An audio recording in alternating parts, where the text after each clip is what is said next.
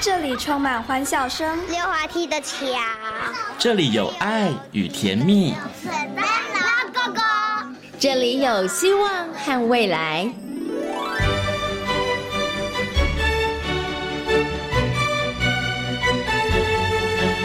遇见幸福幼儿园，遇见幸福幼儿遇见幸福幼儿，遇见幸福幼儿园。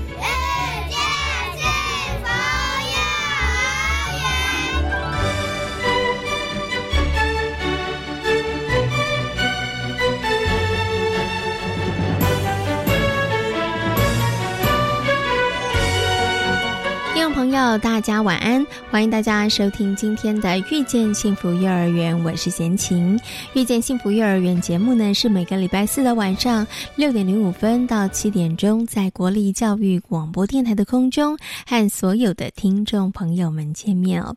那么，在今天幸福幼儿园的单元当中，要为大家来介绍在民国六十九年成立的私立光化幼儿园。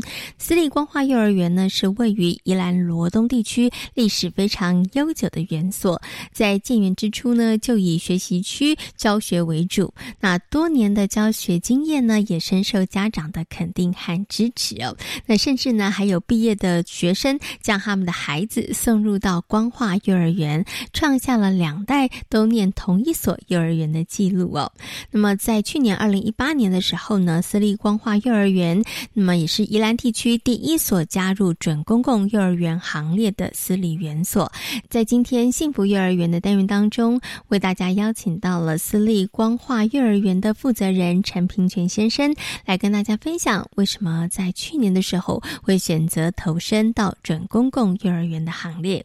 那么在节目的后半段呢，我们进行单元是大手牵小手。今天呢，为大家邀请到的是奇威专注力教育中心的廖胜光老师，来跟大家分享如何培养孩子的阅读专注力。那最后一个单元。学习 online 民情飞营幼儿园的饼干老师将跟大家来分享他们一个跟社区在地化密切结合的教案，就是花莲马吉的教案。好，马上呢就来进行节目的第一个单元——幸福幼儿园。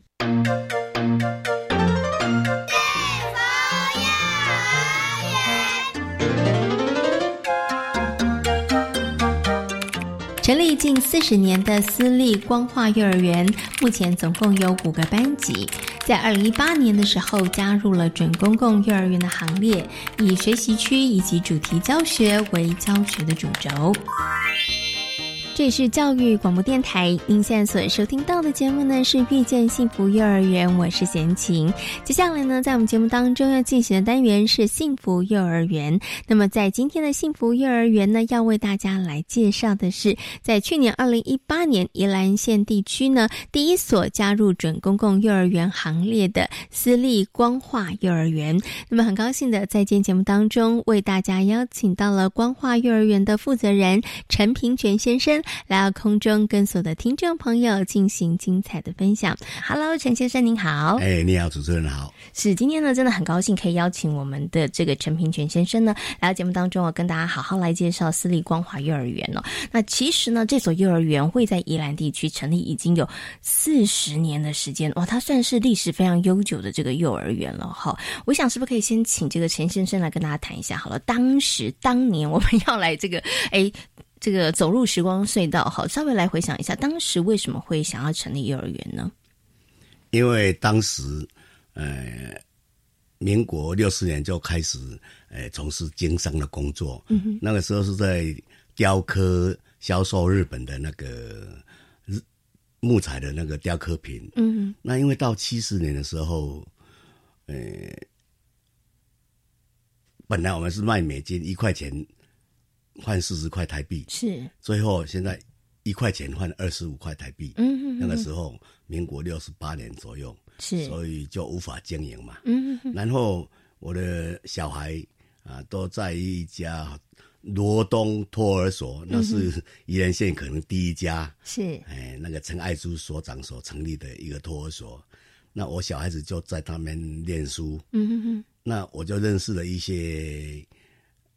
幼教的学者啦，还有老师，然后因为我想从事那个呃雕刻生意，就要把它结束嘛。嗯哼，那结束以后就想说，那我再来要从事什么工作，就在规划。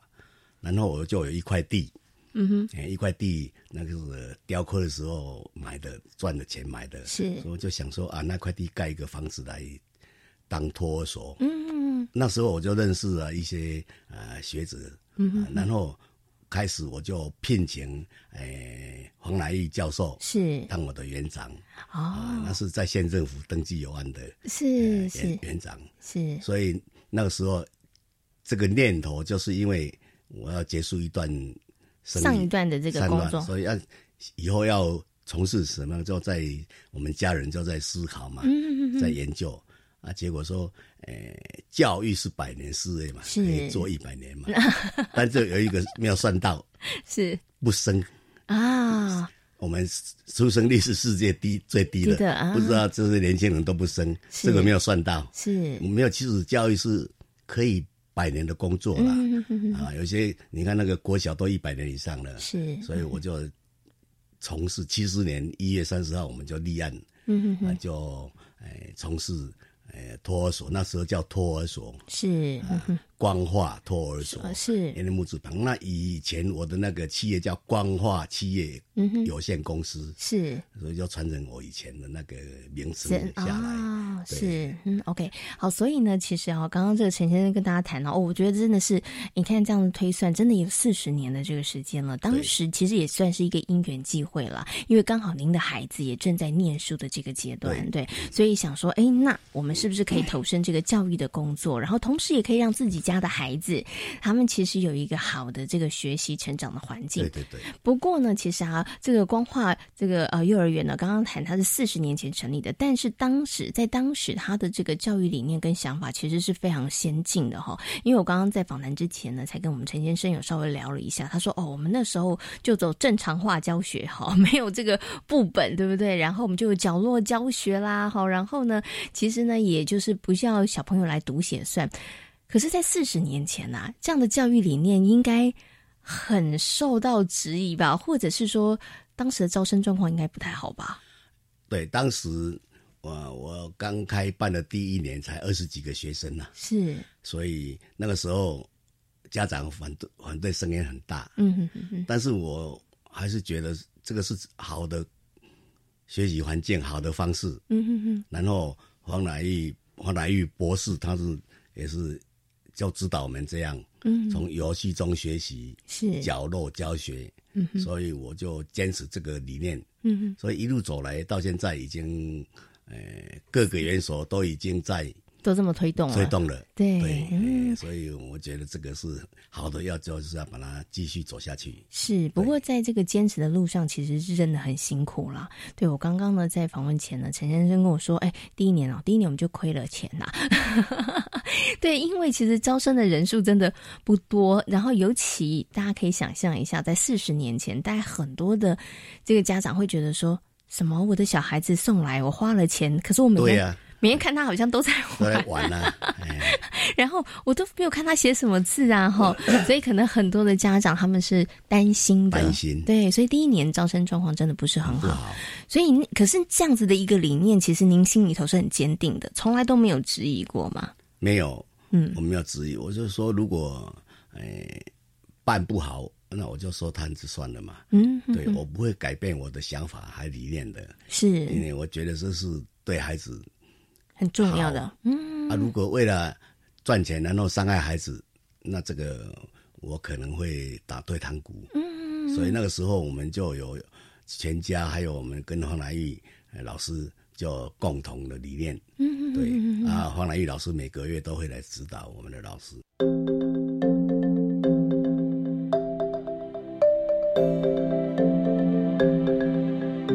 因为现在其实，在坊间的幼儿园，其实大家各自的这个教学的方法都不太一样，对不对？哈，那当然也就是提供家长多元的这个选择的机会哈。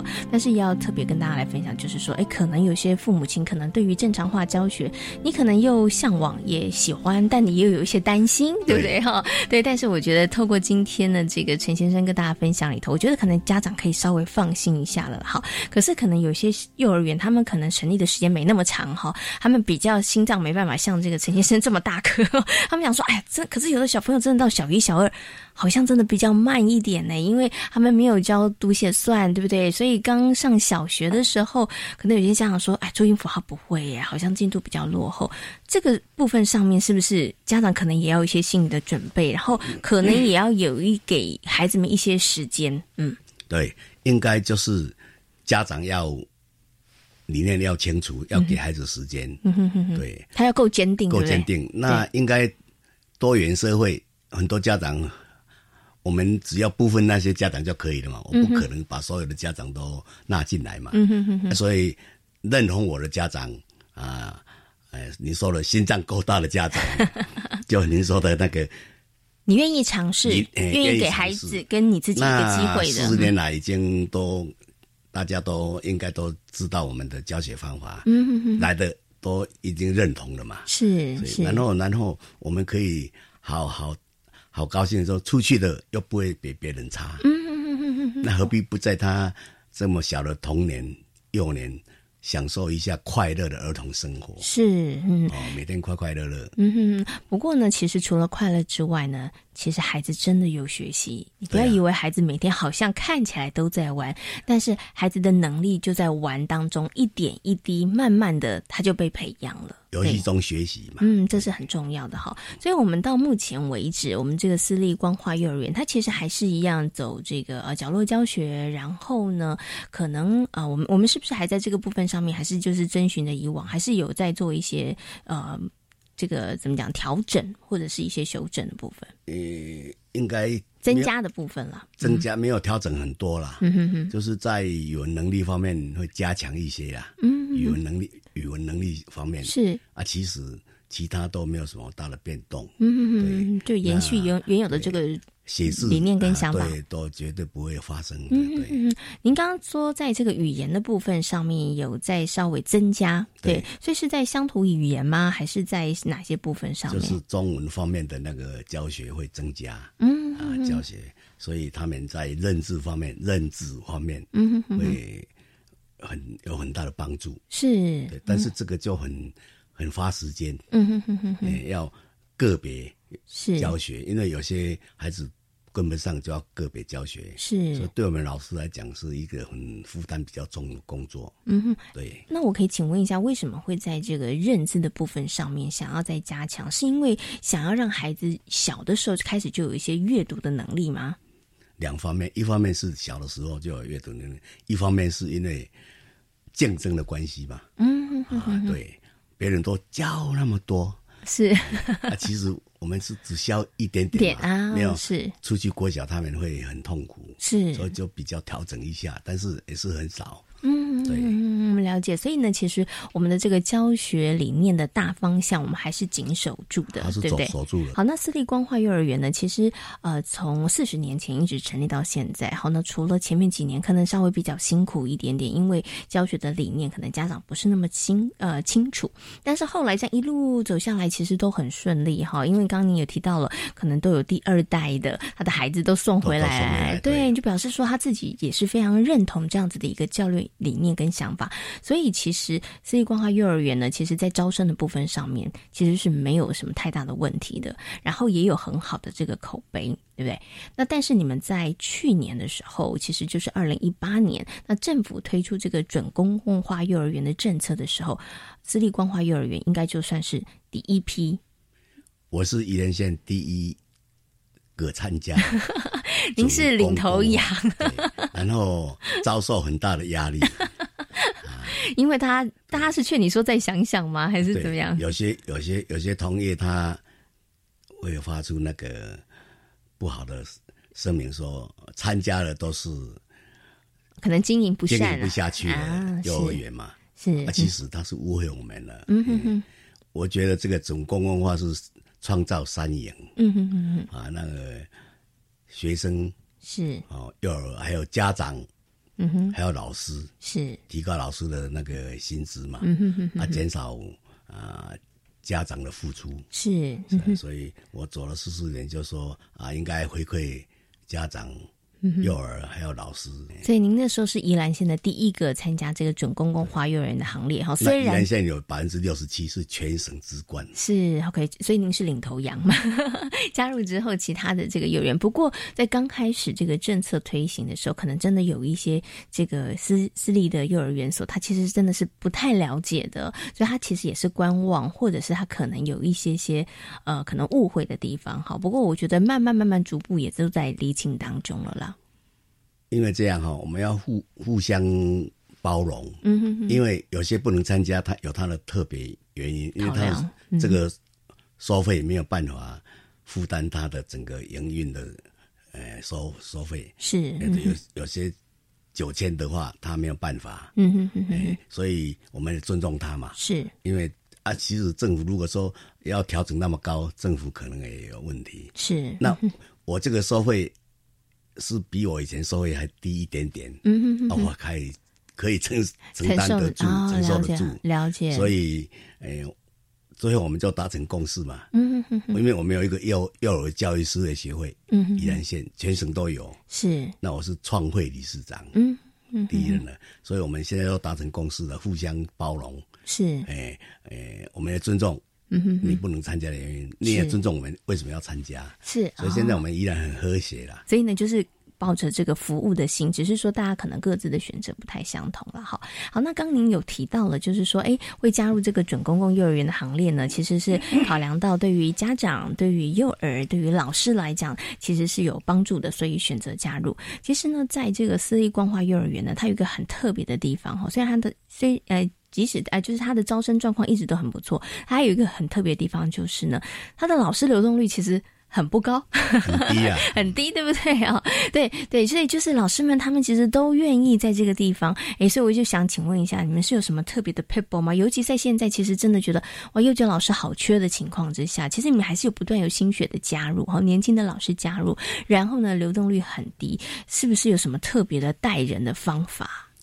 呃，我人性化的管理啊，然后老师有很大的空间。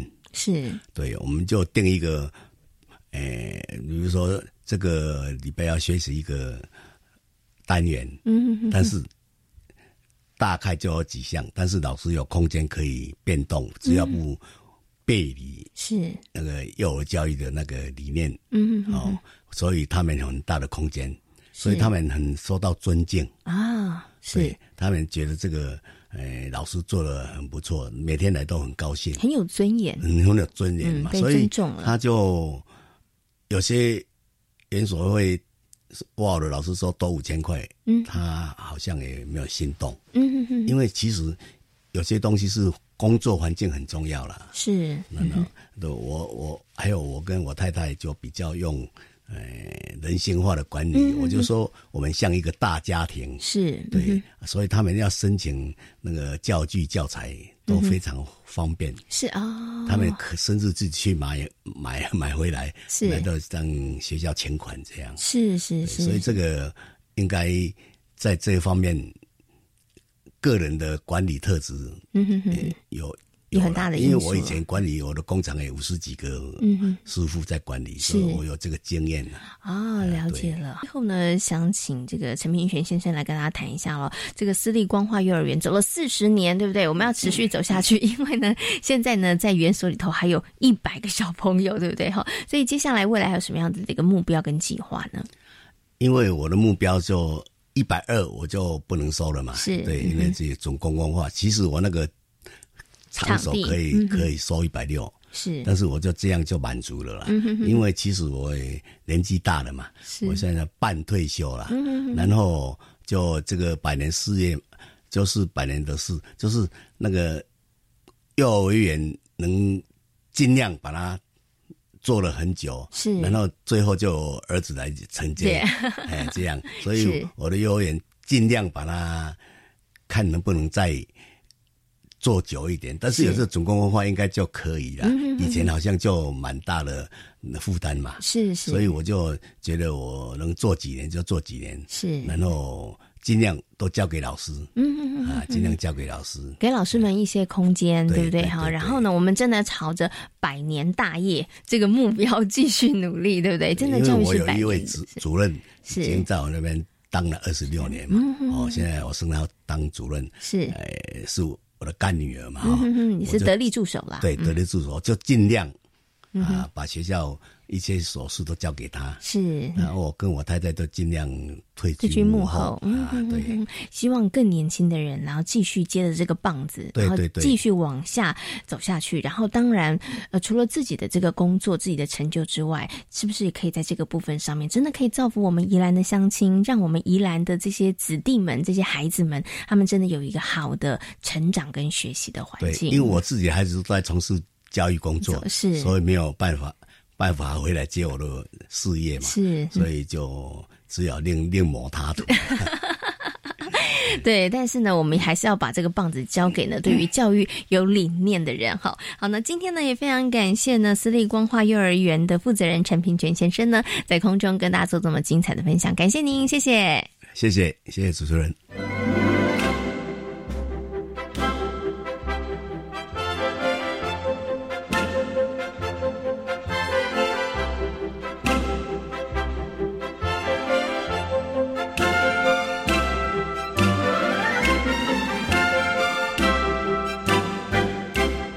前在私立光华幼儿园担任主任的尤景平老师，已经在园所服务相当久的时间。因为喜欢孩子，所以多年来坚守在工作岗位上。他说：“看着孩子的学习成长，是幼教老师相当大的回馈。因为我很喜欢孩子啊，我觉得我跟孩子在一起啊，就会很快乐。嗯哎啊，看到他们的成长，然后让我很有成就感。是 OK 对好，就是因为喜欢小孩，然后看到孩子的成长很有成就感，所以呢就一直从事这份工作做了二十几年的时间哈。不过我想呢，在这个工作的过程当中，尤其时间这么长，您自己也一定慢慢的有找出自己在这个教学上面的一些理念或是想法，可不可以跟大家来谈谈呢？就是你你自己的教育理念跟想法是什么呢？因为我我是希望培养孩子不同的能力跟好的态度，嗯哼哼嘿哼，所以我就会在教学方面，我都会透过探索啊，像现在不是有学习区吗？是，嘿，就探经过探索啊，然后操作啊，还有孩子之间同才之间的学习，让孩子他们分享啊，嗯然后孩子就会在这个地方学到很多，是。他看到他们的成长。是 OK，其实啊，从刚刚尤老师跟大家分享里头，我发现其实您很尊重让孩子他有自主性，对不对？对，嗯，就是让孩子他们自己去探索，然后他们可能去呃发掘他们自己可能有兴趣的一些事物。对对对。嗯，OK。那其实这二十几年的工作经验当中啊，有没有曾经让你觉得哇，真的好辛苦哦，想要离开过这个第一线的教师工作的时候呢？好像都没有嘞。啊，都没有。对，因为我嗯觉得孩子，因为我一直在教他们，然后他们一直在成长，嗯哼哼然后我就觉得很喜欢这个工作，所以是我好像没有什么辛苦之处。对对对，没有觉得什么特别的辛苦的地方。对呀、对呀、对呀、那我想最后想请问一下尤老师啊，嗯就是这个呃工作这么久的时间来，还到现在为止，嗯、你有没有觉得在工作上面稍微比较辛苦，或是比较困难，或是会感到比较挫折的地方呢？好像没有。为什么？因为我觉得跟家长沟通也很好沟通。嗯，你有什么对 p e b b l 吗？嗯，因为我我就是真诚以对呀、例如说，我把他的孩子都当成我的孩子。嗯，对，然后我觉得孩子在哪方面可能比较不足的方呃地方，我会跟他讲。嗯，然后，因为现在的家长年龄都比我还小，是 所以我就会教他们一些说应该要怎么教孩子，啊然后在家里要怎么带，嗯然后来学校我也怎么配合，嗯让孩子更进步。然后家长看到我们都很用心，所以他也不会说什么刁难我们，对嗯他都很好沟通，都说啊很好很好，都能接受，所以没有什么困困难的地方。对呀、对呀、对呀、是好，所以其实，在跟家长沟通的部分上面，其实没有什么太特别的 p 佩宝，但是呢，其实诚心很重要，对不对？哈，对，你就把孩子当成你自己的孩子一样，你真心真意的在对他。那个家长都感受得到，嗯，哎，对呀，因为不管是老师或是家长，大家其实都只有一个共同的目标，就是希望这个孩子可以快乐、健康的成长，对，对对，对，好，那今天呢也非常谢谢呢有景平老师跟大家所做的分享，谢谢尤老师，谢谢，好，拜拜。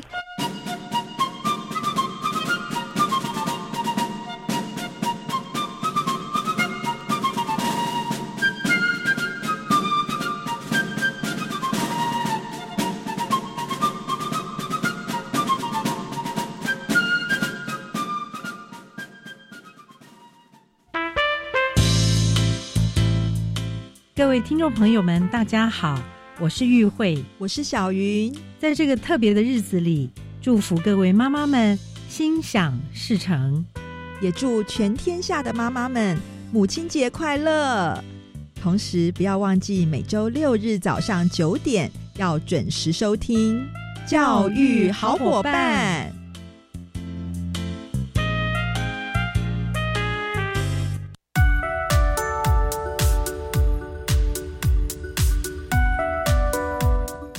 教育广播电台的朋友，大家好，我是国教署副署长许丽娟。从今年八月开始，教育部将衔接卫福部零到未满二岁育儿津贴。那对于没有接受公共化跟准公共服务的二到四岁幼儿，那只要他家庭的重所税率未达百分之二十，也没有正在请领育儿留职停薪，那么每一个月可以发放两千五百元的育儿津贴。那对于第三名以上的子女，每一个月可以发放三千五百元的育儿津贴。以上广告由教育部提供。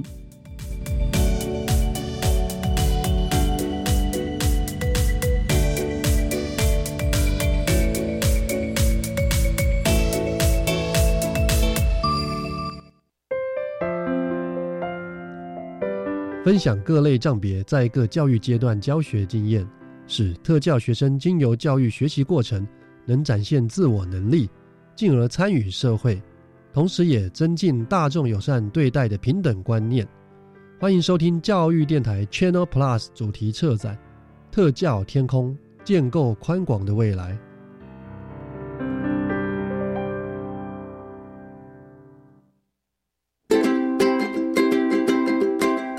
大手牵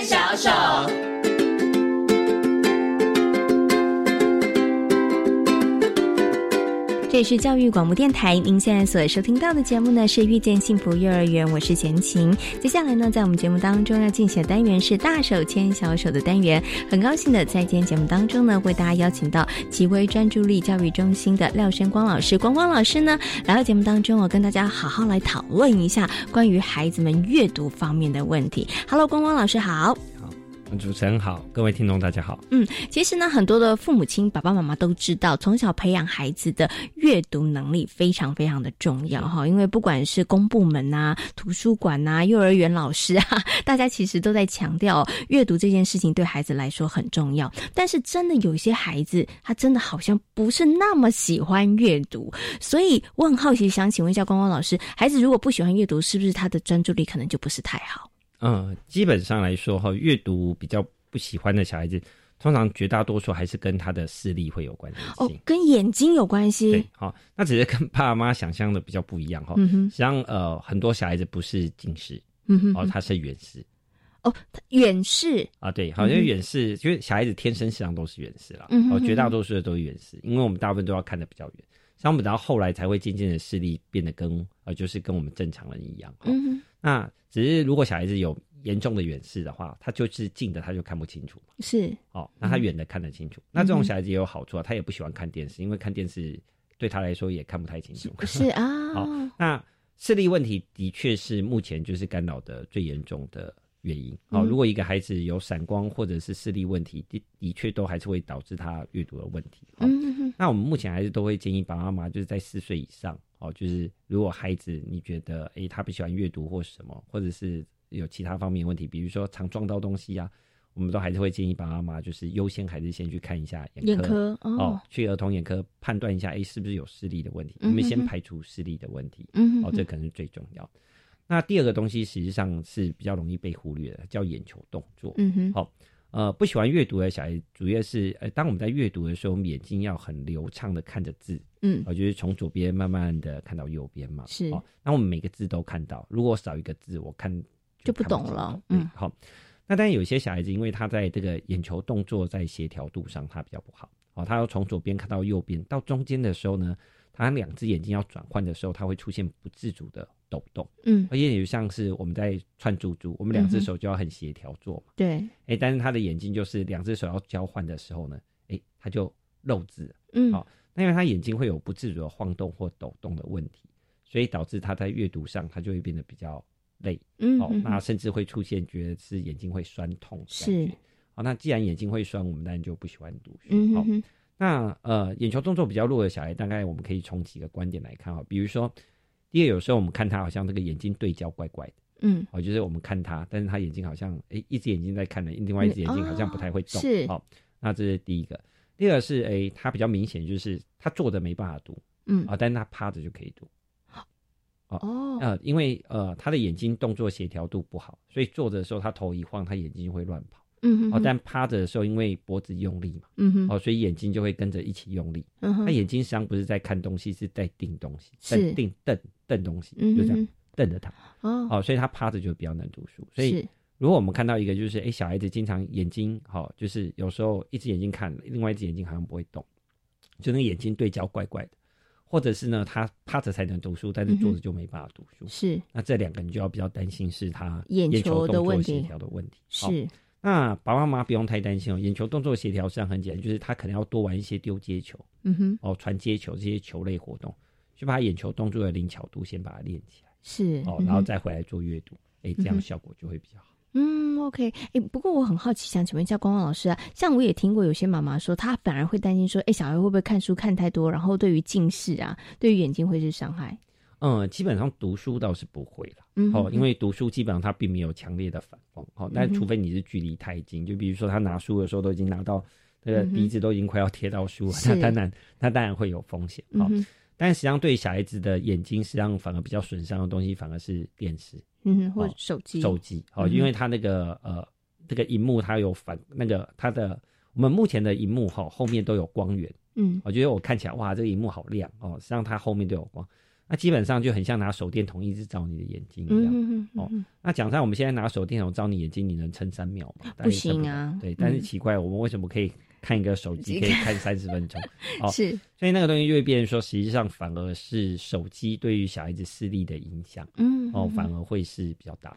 哦，书倒是还好，是 OK，所以真的要鼓励爸爸妈妈带着孩子们多读书哈。好，可是呢，这时候呢，谈到孩子这个阅读力的培养呢，就要请问一下光光老师了。大概呢，孩子我们可以从。几岁的时候开始培养他们的阅读能力？因为您刚刚讲，可能很多孩子他们不喜欢看，因为他们的可能视力的关系，对不对？所以，我们是不是等孩子的那个视力发展好一点的时候，再来带着孩子，然后陪着孩子一起来阅读会好一点？基本上，实际上可能跟爸妈想象不一样，像阅读像是越小越好，啊，越小越好。好，实际上。呃，我们一开始的阅读实际上并不是真的要让孩子读字，嗯，哦，不是说，哎，好，我们一岁半开始读，来，我们指第一个字，来，我们一个字念，对对，好，那不是哈，那个那个就是太虐待孩子。哦，实际上我们在呃亲子共读的时候，实际上呢，在一岁半就可以开始。嗯，好，为什么一岁半的时候小孩子最喜欢黏黏着爸爸妈妈？哦，很喜欢坐在你身上，哦，跟你做一模一样的事情。好，所以这时候实际上小孩子只是喜欢那个亲密感而已。好，我们就是抱着孩子，然后。拿了一本书在前面，然后念给他听。他实际上是想要听妈妈的声音，书实际上是其次。嗯，他喜欢被拥抱的感觉。是哦，那实际上呢，阅读并不是一个天生具有的能力，哈，就是它不是一个与生俱来的能力。有些东西是与生俱来的，对我们与生俱来就会讲话，对不对？哎，我们会唱歌，这是与生俱来的。与生俱来，我们就喜欢画图，这是与生俱来的。但阅读不是，阅读不是一个与生俱来的能力，它必须要有一个桥梁。好，这个桥梁就是妈妈。嗯哼。那爸爸妈妈如果越喜欢书，哎，这个小孩子就会越喜欢书啊。爸爸妈妈如果不喜欢书，这个小孩子就不喜欢书哦。呃，前一阵子有一个研究哈，我觉得还蛮值得跟大家分享哈。他们在调查就是说，哎，小时候哈，小时候你平均每天跟小孩子念这个念念书给孩子听多少小时？嗯，好，那这个研究，这研究是研究的对象是现在小孩子已经三年级到五年级的小孩子。嗯，好，那发现一件事很好玩，就是呢，呃，你平常呢每天念十分钟，啊，念二十分钟，念三十分钟，念一个小时，基本上来说呢，对于小孩子日后喜不喜欢读书，基本上是一点关系都没有。哇，这个结果让很多爸爸妈妈很震惊哦。好，对对。那但是呢，实际上这个题目呢，哈，呃，这个题目它还有另外一个题目啊，另外一个题目是，那你平常你自己读书的时间，一个星期当中你自己读书的时间是多久？嗯，好，实际上很好玩一件事情，好，前面你帮孩子做多少都没什么用，嗯哦，重要是你自己做什么，嗯，好，比如说爸爸妈妈平常每天都会读一个小时的书，哎，这个小孩子反而以后更喜欢读书，哎，为什么会这样子呢？因为小孩子实际上是靠模仿的，嗯，好，就模仿，要小孩子天生就有无比的模仿能力，是。所以实际上他是模仿爸妈的动作，比如说爸妈喜欢书，嗯哼，哎，他就喜欢书；爸妈无聊就拿一本书来看，他也这么做，对他也会拿出来看，啊、但他也看颠倒，是，好，但是他也坐在那边，他也坐在那边一直翻，啊，但是他翻都是颠倒，对啊，是，所以实际上呢，跟爸妈想象不一样，实际上，实际上并不是你为了孩子做多少，嗯哼哼，是你自己做什么。啊，所以要让。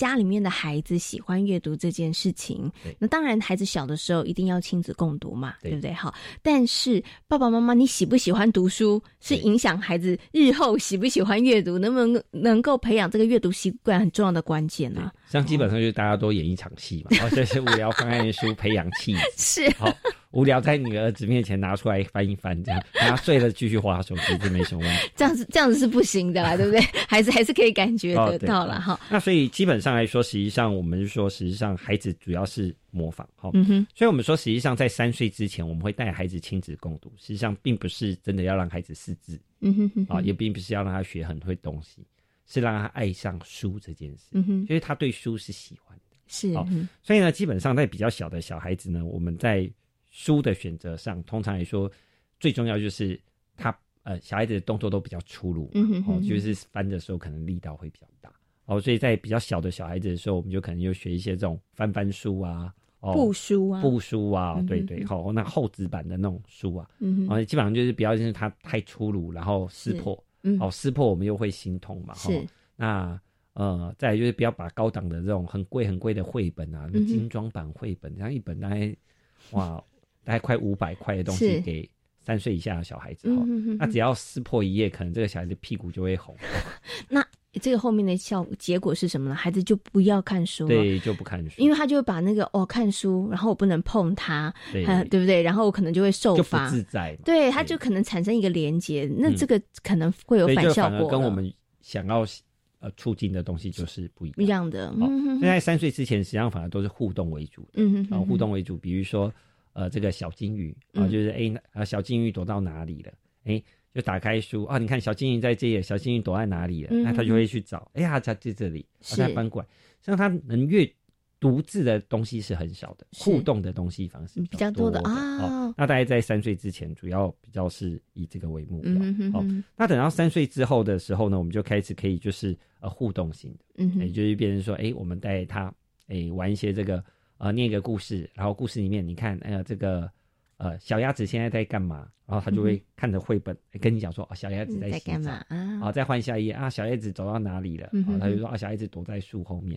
三岁的时候大概就是互动式的，好，那四岁的时候呢，就要开始做这个呃字跟声音的连接，嗯哼，哦，就是他可以，我们一边念的时候，可以他可以指着字，哦，知道这个字怎么念了，哦，不是是这个音，一个音就是一个字，哦，一个音就是。一个字，一个音就是一个字，好，但你不要希望小孩子真的可以每个字都点准，是，因为就有点像我们唱 KTV 一样，一样还是会拉拍嘛，是，会跳错字嘛，是。那但是我们那时候要练的就是他要练习声音跟字之间的相关联。系，所以我们应该是发声音，然后孩子去找字。呃，就是呃，比如说我们现在一开始的时候，我们就带着他手指着，对不对？嗯、然后我们念故事的时候呢，他就看可不可以跟着啊、呃一起指。是，哎，可能我们念完这句了，他有两个字没指到，哎，那没关系，我们就说，哎，我们要开始下一句喽，啊、嗯，就带着他一下啊。当然这个阶段上最重要是要让他了解声音和字的关联关联。好，那在等到五岁的时候呢，实际上就开始颠倒，因为我们已经念了哇，你看这样也也念了三年了，对不对？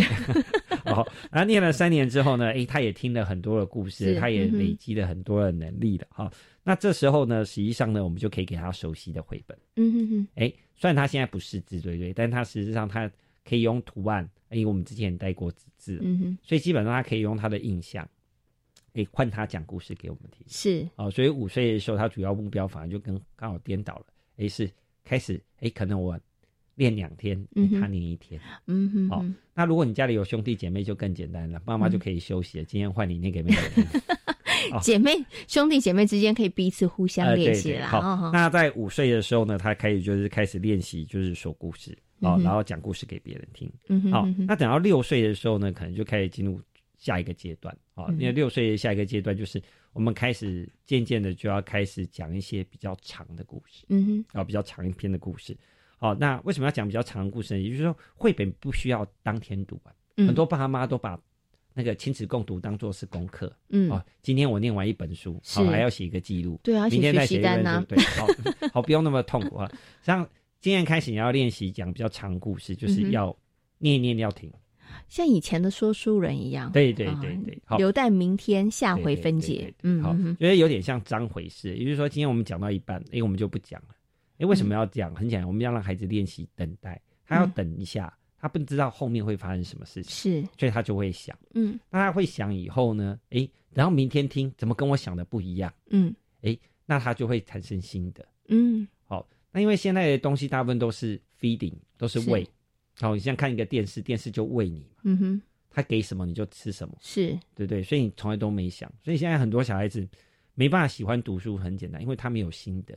嗯，他看完以后他没有感觉啊？为什么？因为他只是被喂养。哦，所以六岁的时候，我们就要开始，哎，用一些比较长篇的故事哦，让孩子练习等一等，想一想，哦，让学会让孩子卖一点关子啊。哦，六岁的时候就可以做这件事了，六岁就可以，？OK。那实际上大概基本上来说，基本上你等到做完这样子，做到六岁，等到七岁开始要进入国小了，哎，这时候你要去衔接桥梁书啊，再让他自我阅读。嗯哼，啊，就会很顺。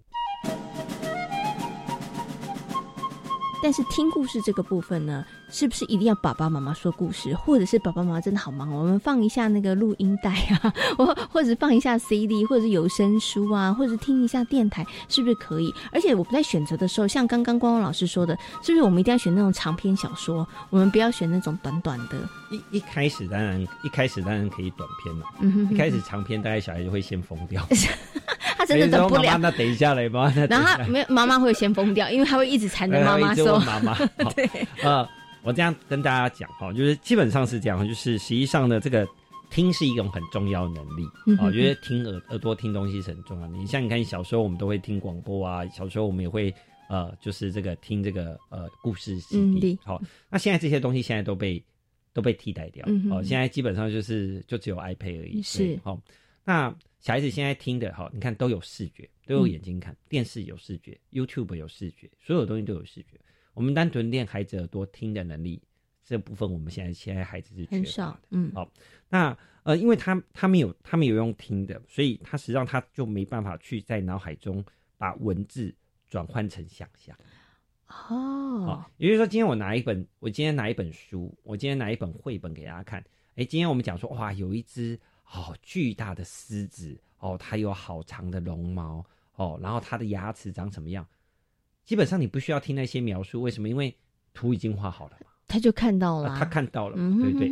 所以一开始你在带有声书或者在跟孩子讲故事的时候，孩子会一直迫不及待说：“妈妈，我要看图，妈妈，我要看图。”没错，哎，这时候妈妈你就要想办法，就是不要先不要让他看，把图收起来 啊。对，好，哎，我们就是先让他，因为你要让他练习具象的想象，或者是呢，我们可以给他看几张图，嗯哼，但其他几页我们就。不不要看就不看，是哎，就是我们要从这样子去让他去练他的想象力。嗯，你看一个喜欢阅读的小孩子，喜欢阅读的人，基本上他喜欢看小说。最重要是他看到文字的时候，他可以转换成什么？想象图案啊，对对。哎，我们看金庸小说，哇，这个人是飞檐走壁，然后怎样怎样怎样深宫，怎样怎样怎样怎样。基本上你可以看到他的招式。嗯，但一个不喜欢阅读的小孩子，基本上他没那个想象力。嗯他看完文字以后，就是这些都是字啊。那个图嘞。了解啊，他刚刚打了他两拳，他看不到那个图案，他竟然没有那个想象过程，嗯，那他怎么会喜欢阅读？是哦，所以现在比较大的问题就是说，当我们给孩子大量视觉刺激的时候，实际上当然有好处，好处是我们可以吸引他的注意力，让他很专心的在这件事情，嗯哼哼哼，当然也有一个缺点。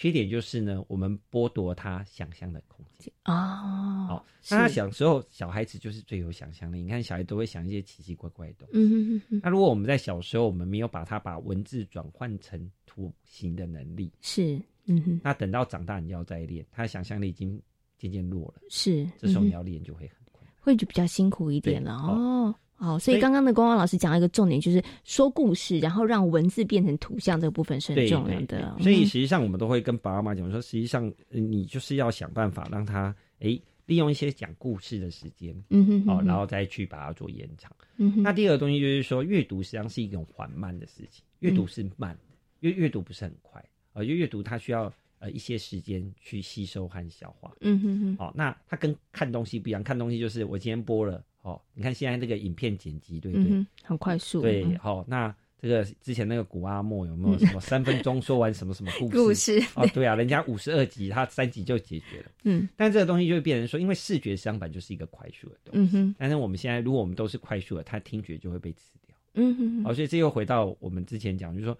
哎，实际上孩子应该要先练这个。听故事的，嗯哼哼，但是现在小孩子你听故事的能力现在都变弱，嗯，哦，变弱以后，我们大人就一直骂他，你耳朵长在哪里？是。对，实际上没练过嘛，啊，我我们让孩子没有练的机会啦，对对不对？所以你就会变，因为他们有练过听故事，嗯哼，然后我们都是大部分使用这个大量的视觉，是，那当然就会变得比较。吃亏，OK，好。当孩子没有那个听觉能力弱的时候啊，刚我们前面除了刚刚讲光光老师讲的有听没有到之外的哈，还有一个就是他可能真的没有想象的那个能力哈。我觉得阅读最美好的事情，真的就是每一个人可以透过文字转换成不同的画面，而这个画面呢，可能光光老师想的跟贤婷想的就完全不一样，对不对？我觉得那个就是充满着乐趣的一个地方哈。好，那我们刚刚呢，已经跟呃这很多的听众朋友谈到了怎么样培养孩子的阅读能力。我最后想请问光光老师一个问题，就是我们刚刚。提到是绘本，对不对？但是现在也有好多电子书啊，也有很多的厂商呢。他其实呢就觉得说，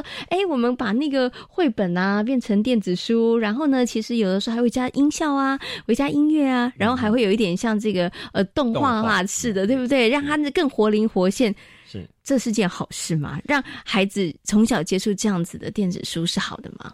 基本上，我个人是比较不建议了。哈，虽然电子书它有一些优势啊，优势就是说。那毕竟它它就是呃，它可以大量复制，然后又不需要成本，所以它可能售价比较便宜。嗯哼。好，比如说我们如果我们在 iPad 上看一本这个电子电子绘本的话，大概基本上大概可能就是特价的时候，甚至是三十呃三十块台币就可以买到。嗯哼。但是电子书我大概是有几个东西我比较不建议。第一个就是说，呃，实际上呃，它虽然是一个载具，但是它的载具必须使用这个 iPad。嗯哼。好。那实际上我们是希望小孩子喜欢书，我们不是希望他喜欢 iPad。是，对，好，那就然后我们用那个东西用完以后，他反而更喜欢 iPad，但他不喜欢书。好，对，那这这是一个比较麻烦一点。好，那呃，再一个是说，如果我们给孩子过度强烈的视觉刺激，视觉是一种很容易疲乏的东西。好，因为如果我们让他看过太呃太刺激的东西，让他去看一个平淡的东西，他就会他就会没什么感觉，失去兴趣了。对，好，那呃。你看，iPad 会有很多的动画、啊很多的影片呐，然后还有声音特效在那边协助。但是你这样，然后国小拿到课本，好无聊哦，对，都不会动。对，好，那那个东西反而就会变导致孩子对日后纸本书籍缺乏兴趣。哈，是我们讲最明显的例子就好了，就是，呃，前一阵子我爸就请我帮他准备，他他想要看一个那个古装剧，哈，然后他就请我去帮他买，哈，嗯哼，因为买啊，就没办法，就只好去逛啊上，因为那种。呃，老人家要看的那种片子，基本上都有点年代了。对对对，可能都十几二十年。哈，那我爸就一直买回去以后，因为呃，我前阵帮我爸，就是现在电视嘛，因为他电视坏掉，我们就帮他换一斤的。那现在都是那种四 K 的电视嘛，哈，你也不太可能买到那种比较差的电视。哦，那买回去以后就放给他看，他就一直抱怨这个画质怎么那么烂。我就说，这就是没办法。就是当你看过四 K 电视以后，你再去看以前的那个 VCD，哦，真的接受不了，真的接受不了。它怎么那么模糊？我就说，我觉得这就没办法啊，这就是没办法。他说那有没有？他你那个片子太老，他没有出 DVD 哦，他没有复刻版呐。对对对，然后他现在又变成实际上呃，就是就是很现实，就是这样，就是当你当你看过更强烈的、更好的视觉刺激的时候，你要再去降低你的需求去看画质比较不好的东西，我们就比较困难了。好，所以当我们给孩子大量看这些视觉刺激的时候，基本上他以后反而对纸本书。的兴趣变得不好，嗯，那反正跟我们预期的目标是不一样。这样子是。那第二个东西就是说，实际上我们在阅读的时候，实际上我们必须要眼睛动，嗯哼。好，那我们就会一个字一个字看嘛，对不对？然后老师妈妈说：“哎，你看小猪在哪里？”哎，我们眼睛就会去找那个小猪，对不对？然后我们会去对焦，然后把那个猪放大。这都是我们眼睛日常在做的动作。好，但是在看电子书的时候，这些东西都被电筒的呃被它的这个动画所取代。嗯哼哼。啊，比如说看字的时候呢，它就会有一个那个。哦，他念一个字的时候，他就会反白，就像 KTV 反白，然后还会一个白点在上面跳。对，那应该是我手指的东西啊。四岁的时候，我不是就要练那个手指吗？是的，对。现在也不用指了，因为什么？因为他直接跳给你看，对不对？哎，讲到三只小猪的时候，猪老大，哎，他讲到猪老大的时候，猪老大就会自动跳出来，然后他还会在那边摇屁股，对不对？哎，你不按他，他就不继续念下去。是。哎，我们在搜寻和对焦，哎，也被动画取代了。是。所以等到后来变成是，像小孩子眼睛没有练习到，他反而只学会偷了。嗯哼，哎，但是等到他眼睛一直在偷懒，对不对？但是等到看课本的时候，他也想偷懒啦。对，哎，嗯，他就会觉得啊，这怎么那么无聊？好，那这两个东西都导致反而会让孩子以后对阅读失去兴趣。好，这反而跟我们目标相反，所以基本上我们反而不会建议。是，我们反而建议就是，呃呃，纸本的阅读哦，广播或电子的有声书哦，有声书、有声读物这些东西，反而是爸爸妈妈是比较需要。啊，帮孩子做准备。嗯，OK。所以你希望你的孩子呢，从小可以培养这个好的阅读的能力的话，记住，越小年纪开始越好。然后，光光老师刚好提醒，有声书或是爸爸妈妈呃陪伴孩子，然后或者是这个纸本的阅读，或者是这个广播的节目，其实对于孩子在阅读这个部分上面的能力。都是有一些帮助，能够提升的。要让孩子练习，就是眼睛不要看，但是耳朵要打开，哦，这才是最重要的。我们要训练孩子的听觉的能力啦，哈。好，今天呢也非常谢谢呢廖生光老师，光光老师呢在节目当中跟大家所做的分享，谢谢光光老师，谢谢。这是教育广播电台，您现在所收听到的节目呢是遇见幸福幼儿园，我是贤琴。接下来呢，在我们节目当中要进行的单元是学习 online，在幼教新课纲当中呢，啊，名列了要培养孩子的六大能力，包括了身体动作与健康、认知领域、语文领域、社会领域、情绪领域以及美感领域。其中社会领域的部分，就是要带着孩子们认识所生活的环境，进而与社区产生互动和连结。位在花莲的民情非营幼儿园，就设计了许多跟社区还有在地文化相关的教案。花莲马吉是当地非常知名的食物，也是观光客喜欢的伴手礼。从认识制作马吉，到延伸认识不同族群的米制品，孩子们对于家乡有了更清楚的意象。